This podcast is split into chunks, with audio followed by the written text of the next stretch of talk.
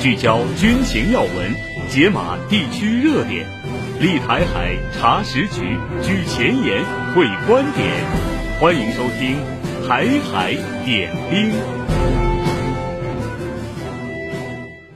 站在台海前沿，纵览国际军情。大家好，我是朱乐，欢迎收听《台海点兵》。好，首先进入今天的军文速递。军文速递。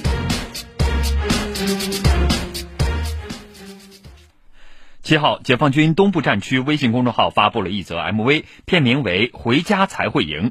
接受《环球时报》采访的军事专家认为，这则 MV 用温暖的春节回家路暗喻两岸统一光明之路，呼吁台湾同胞回到祖国怀抱，同时也向台独势力发出震慑信息。这是今年以来解放军东部战区首次面向台岛发布的文艺作品，由东部战区融媒体中心策划，联合海峡之声创作。从熟悉的旋律中可以听出，这首 MV 改编自家喻户晓的流行歌曲《爱拼才会赢》。MV 使用了闽南语加普通话的组合唱法，对外释放的信息值得关注。军事专家表示，混剪的画面透露出的信息很鲜明，相关的军事设压行动画面是在反独促统重大军事行动的背景下，向台独势力发出的震慑信息。画面中“底线”二字令人印象深刻，可谓是一词抵万语。万家灯火的温暖场面，则是对台湾同胞的亲情呼唤，一以贯之地表达了坚决打击台独分裂势力、倾情保护台湾同胞的使命情怀。近年来，台军不断地发生管理严重失误事件，一把遗失的点四五手枪竟被调包成模型。据台湾《中国时报》报道，台监察部门六号表示，该案严重损伤了台军的形象，以十三票全票通过弹劾指挥官潘东升上校及营长林家威，移送惩戒法院审理。台湾前空军中将副司令张延廷此前撰文说，桃园地检署破获黑帮军火库，查获一点四万发子弹，其中有近一半来自台军，另外有烟雾弹、训练用手榴弹、抗弹板。防毒面具及其他炮弹、穿甲弹壳等，经追查又发现毒刺导弹发射筒竟然也都流入黑帮。文章称，近年来台军士气普遍低迷，军纪涣散，而且在政治挂帅的扭曲下，军事专业根本无法落实，军队作战平台变成作秀的平台，成为政治人物享受权力欲望的消费品，毫不用心把军队的事务办好。再加上人员不足，使得战力的水平如江河日下。当地时间二月七号，美国国务卿布林肯抵达以色列，这是他自去年十月以来第五次访问该国。据国外媒体的消息说，由于以色列总理内塔尼亚胡的明确反对，布林肯取消了原计划中同以色列国防军参谋长哈勒维的一对一会晤。半岛电视台提到，布林肯正在试图推行停火谈判，同时推动达成更为广泛的战后解决方案，其中沙特阿拉伯将与以色列实现关系正常化，以换取明确、可信、建立巴勒斯坦国的有实现的道路。但是，以色列总理内塔尼亚胡反对巴勒斯坦建国。如果他做出太多让步，他的鹰派执行联盟可能会崩溃。当地时间二月六号，也门胡塞武装领导人马利克·胡塞表示，如果以色列不停止对加沙的攻击，胡塞武装会进一步升级行动。自去年十月新一轮巴以冲突爆发以来，胡塞武装多次使用无人机和导弹袭击红海水域的目标。今年一月十二日以来，美国和英国连续对胡塞武装目标发动空袭。据俄罗斯卫星社七号报道，俄罗斯常驻联合国代表瓦西里聂边贾在安理会会议上表示，华盛顿是乌军击落俄罗斯伊尔七六运输机的直接帮凶，俄罗斯有乌军使用美制的爱国者防空导弹的无可辩驳的证据。报道说。乌军一月二十四日在俄罗斯别尔哥罗德州上空击落了一架运送战俘的俄伊尔七六运输机，包括三名俄军的押运军官和六名机组成员在内，机上人员全部丧生。普京表示，乌克兰情报机构已经知道伊尔七六飞机上运送的是乌军战俘，但仍然实施了袭击。北京时间六号。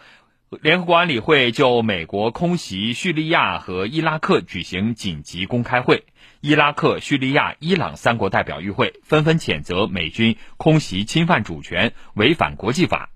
叙利亚代表还指出，美国长期滥用联合国安理会常任理事国的地位，肆意干涉他国内政，大搞军事联盟，把武力凌驾于法律之上。伊朗代表强调，美英试图通过指责伊朗来转移国际社会对中东地区当前动荡局势根本原因的注意力。美国一边对地区的紧张局势蔓延表示严重的关切，另一边又持续破坏地区稳定。据叙利亚国家通讯社六号报道，美国在叙利亚的非法驻军近期持续掠夺叙利亚的国家资源，特别是石油和粮食。报道称，在过去二十四小时内，美军使用一百六十辆车窃取了叙利亚的资源，其中八十四辆运载着掠夺的石油，七十六辆装载着从粮仓偷来的小麦和大麦。这些车辆通过瓦利德和马哈茂迪的非法过境点，被送往了伊拉克北部。此前，叙利亚国家通讯社四号曾表示。美军在叙利亚东北部贾奇拉地区偷盗石油，用六十辆油罐车通过非法的过境点运送至伊拉克境内的军事基地。吃的是大陆辣条，喝的是台湾奶茶。双十一一起嗨，TikTok 里有你有我，两岸生活圈你来我往，无问东西。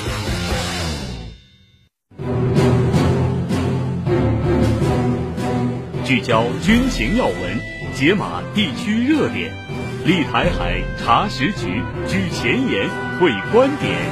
欢迎收听《台海点兵》。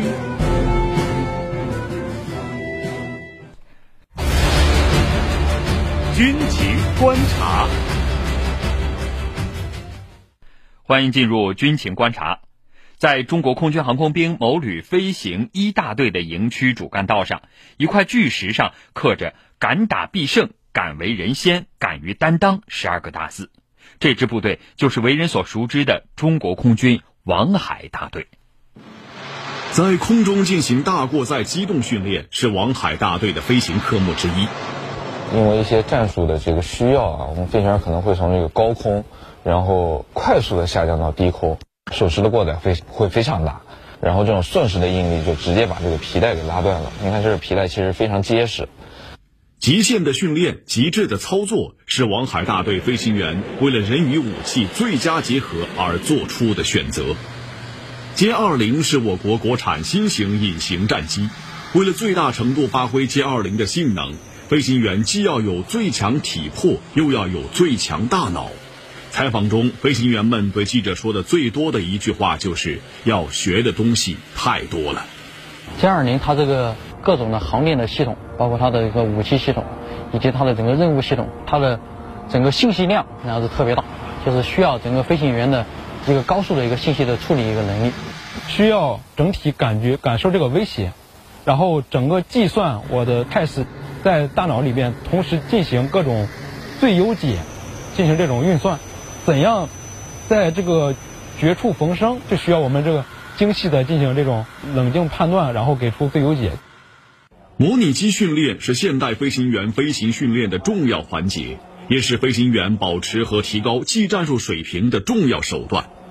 记者观察到，为了提升空战对抗的难度与强度，飞行员运用模拟机将智能目标引入作战空域，虚实结合展开对抗。飞行员每次面对的都是极限挑战。我们模拟气站，呃，可以模拟非常复杂的气象条件，超低的能见度，极大的侧风，还可以设低空的稳流。我们飞行员对训练达到一种极致的一个要求，所以说每次飞行员改装一种新机，就像脱一层皮一样。地面苦练，空中精飞。除了成千上万的飞参数据和接踵而至的攻关课题，低气象、空中加油、大机群空战等高难科目训练，也已经成为了王海大队飞行员们的家常便饭。其实这个雨中训练对于我们来说，应该也是一个常态。最直观的感受就是外面可能什么都看不清，但是从我们考虑上来说，呃，不可能因为敌人这个因为天气不好他就不来进攻啊，我们要随时做好这种在任何气象条件下都能升空作战的一个准备。在空中加油训练中，王海大队飞行员从摸索空中一次加油到实现空中多次加油，歼二零持续滞空作战时间被不断刷新。它整个是在一个动态的过程中去寻寻找一个稳定的点，因为整个你在去进行加油过程中，那个锥套的话，它是一个。一个是随风摆动的，包括对细微的一个油门的一个差距，包括手上的一个一种操作的话，就是需要飞行员达到一个极致的一个一个要求。如今，由王海大队总结的空中加油模式也已在兄弟部队推广。空中加油就是我们一个作战实力提升的一个倍增器。三天不学习，心里就着急。在王海大队，人人都有本领恐慌，武器平台升级换代。知识的保鲜期也越来越短，必须要超前学习，求知若渴也成了飞行员的一种本能。杨荣是一名生态学博士，从事机场驱鸟工作的他，到王海大队进行鸟击防范专业讲座时，却被飞行员们给问住了。呃，有一位呃飞行员问我这么一个问题，他说：“你看啊，呃，有一种鸟类的一种现象，就是天上。”数万只甚至于百万只的鸟类在空中飞行，不断的变换阵型，但是鸟类互相不碰撞。飞行员们问的叫鸟浪现象，不同种类的鸟出现在一个相对集中的空间，大致朝着共同的方向移动觅食。飞行员们追求知识的深度和广度，让杨荣深感佩服。我们叫做学习力，我觉得就是打赢的能力。这是飞行员王磊，是王海大队的资深教员。也是大家心目中的学习标杆。他成功破解了某型导弹作战运用的难题。我要达成的最终的目标，就是一击命中，就是对我所需要打击的目标一击命中，不会有第二次。王磊的战斗风格是一击命中，泼辣果敢，这也深深影响着徒弟马兄。因为当时是我的操作动作啊比较柔和，是被我讲。他说：“你现在飞的是。”战斗机不是教练机，你得这么来，咔一下，咔一下就给我个做了一个动作，然后就直接就是很很果断，因为很很泼辣，然后是机顶的方向一拉就去了。在王海大队飞行员看来，一名优秀的歼二零飞行员在执行战术任务时，不仅仅是战斗员，还是空中指挥官，必须同时具备态势感知、灵机决断、扭转复杂局面、指挥作战胜利的能力。就是要把每个飞行员都培养培养成一个多边形战士。如果将来真的有有那么一天，那前面打掉一个，你后面就得补上去。有可能很多人要适应多种角色。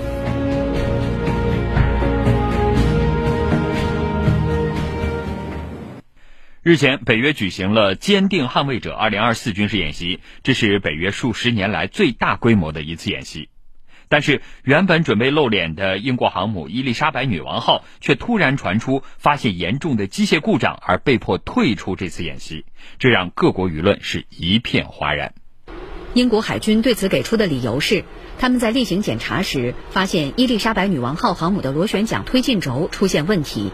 英国卫报进一步解释说，由于螺旋桨推进轴尺寸太大，造船厂无法用单一金属制成。因此，每个轴实际都是由三部分组成，使用连轴器连接在一起。但连轴器被发现生锈了，工程师们正在检查腐蚀的范围有多大。连轴器如果腐蚀严重，将导致更大的问题。英国《每日邮报》五号评论说，伊丽莎白女王号航母因螺旋桨推进轴故障而被迫退出北约演习这件事，现在已经成了笑柄。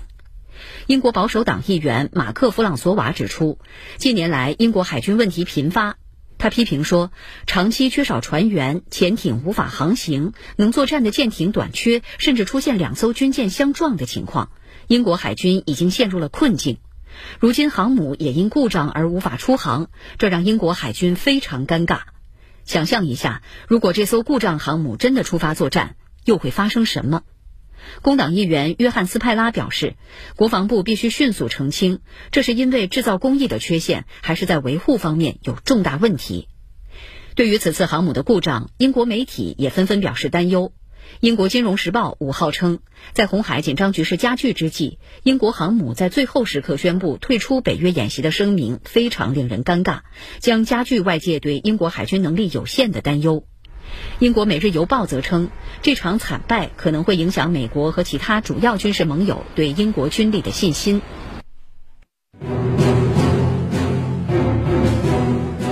聚焦军情要闻，解码地区热点，立台海查实局，举前沿，会观点。欢迎收听《台海点兵》。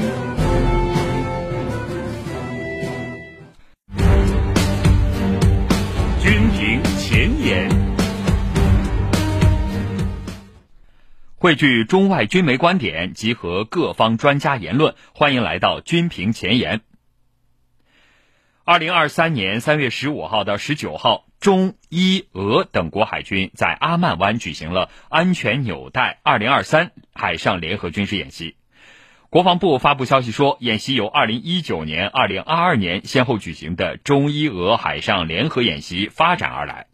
尽管这是三国之间的常态化海上联合演习，但是一些西方媒体却将演习与中东地区紧张局势相关联。对于这次演习，一些西方媒体宣称，三国海军的互动表明，在当今条件下，中俄对伊朗的支持。华盛顿邮报说。在美国发起对也门胡塞武装打击的一天之后，伊朗就宣布将与中俄进行海上联演。伊朗与胡塞武装有着长期的军事和外交关系。印度时报声称，三国准备进行一场令人生畏的海上联合演习，这标志着在西亚地区形成统一战线。对此，军事专家张军社表示。中伊俄联合演习已经实现了常态化，是年内计划的正常安排，是三国之间的正常军事合作活动，不针对第三方，也与当前的国际和地区形势无关。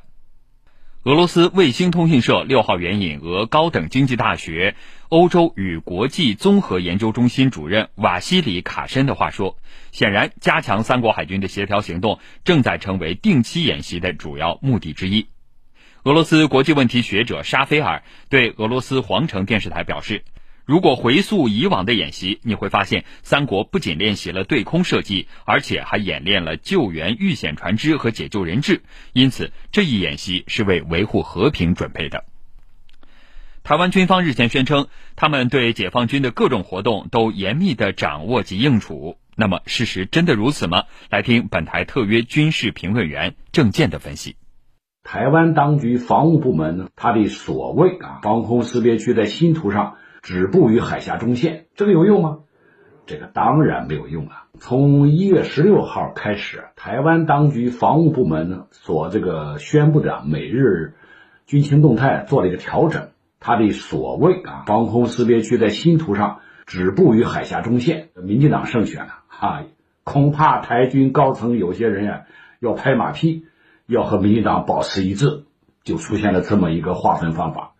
那么第二个，他不在他所发现的每一架次航迹画出来，而且呢，他是宣布一个总数显示在屏幕上，而且呢还宣布是从哪里起飞的。第一个感觉啊，是要告诉台湾的老百姓啊，我对大陆的军情掌握的，我不但能掌握它多少架次，我还能掌握它从哪里起飞的，好像是。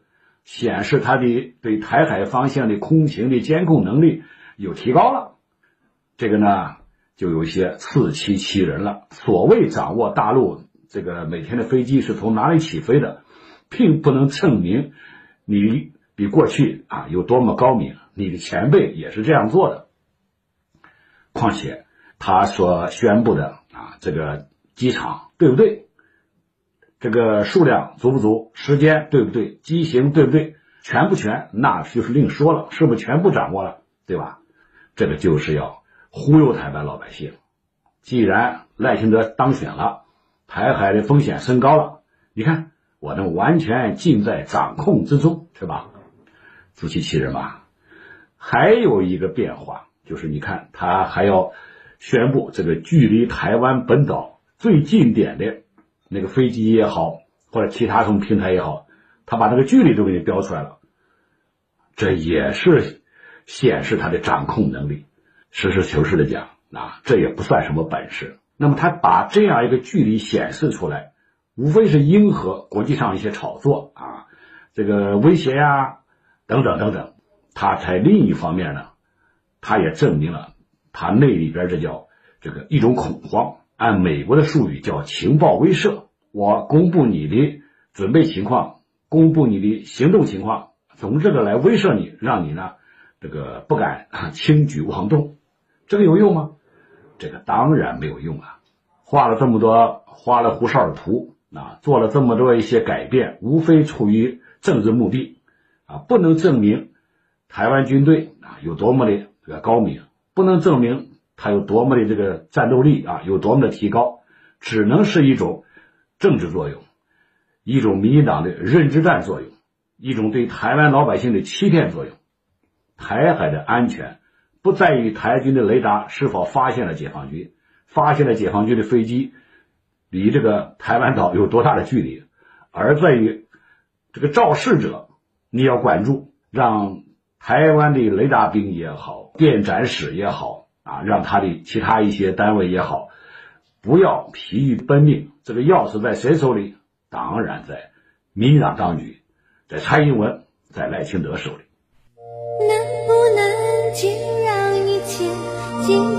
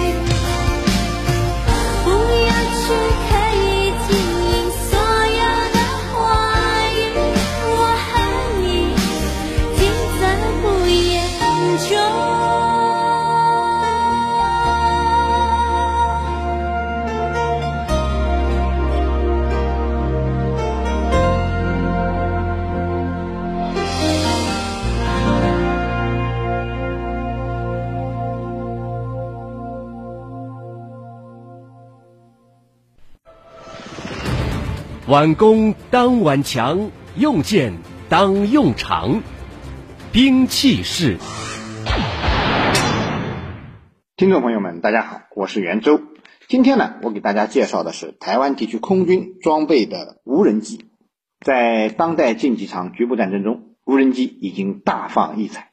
台湾地区军队也非常重视无人机的发展，呃，早就开展了无人机的研发和装备工作。二十世纪九十年代初，呃，台湾当局呢就开始通过采购外国的无人机进行相关的技术研究。但是由于世界各国一直将军用无人机的核心技术列为最高的军事秘密，呃，同时呢，呃，台湾外购无人机啊也受到了各种限制，所以台湾的无人机发展很长时间内都局限于商业用途，军用用途发展有限，主要呢是海岸侦察及警戒。一九九五年，台湾中山科学院完成了第一架自制无人机查损。并且于次年启动了中翔一无人机生产计划。虽然这些无人机最终并未投产，但是呢，为台湾的自主无人机项目研究积累了一些丰富的数据。二零零六年至二零一一年，台当局耗资三十七亿新台币，编列了月鷲项目，委托台中科院研制中翔二型无人机，亦称月鷲无人机。月鷲无人机。翼展长度八点六米，机身全长五点三米，机身高度一点六米，载重量为五十五公斤，升限为四千米，最大滞空时间为十二小时，最大飞行速度为每小时一百八十公里，使用寿命为十年。这是一款全天候、长滞空时间、多用途战术型的无人机系统，可以执行侦察、跟踪、定位、特种作战、中继通信、精确制导、电子干扰和对抗等各类。战略和战术任务，呃，可强化对广大海域搜索及目标查侦辨识能力。资料显示，从2013年该无人机正式列装至今，台军共计采购了32架，但是由于屡次发生故障、坠毁等事故，目前只有26架瑞鸠无人机在使用，因此妥善率一直遭受外界诟病。此后，台中科院又推出多种无人机。既有单兵手持式的小型无人机红雀，也有大型察打一体多用途无人机腾云。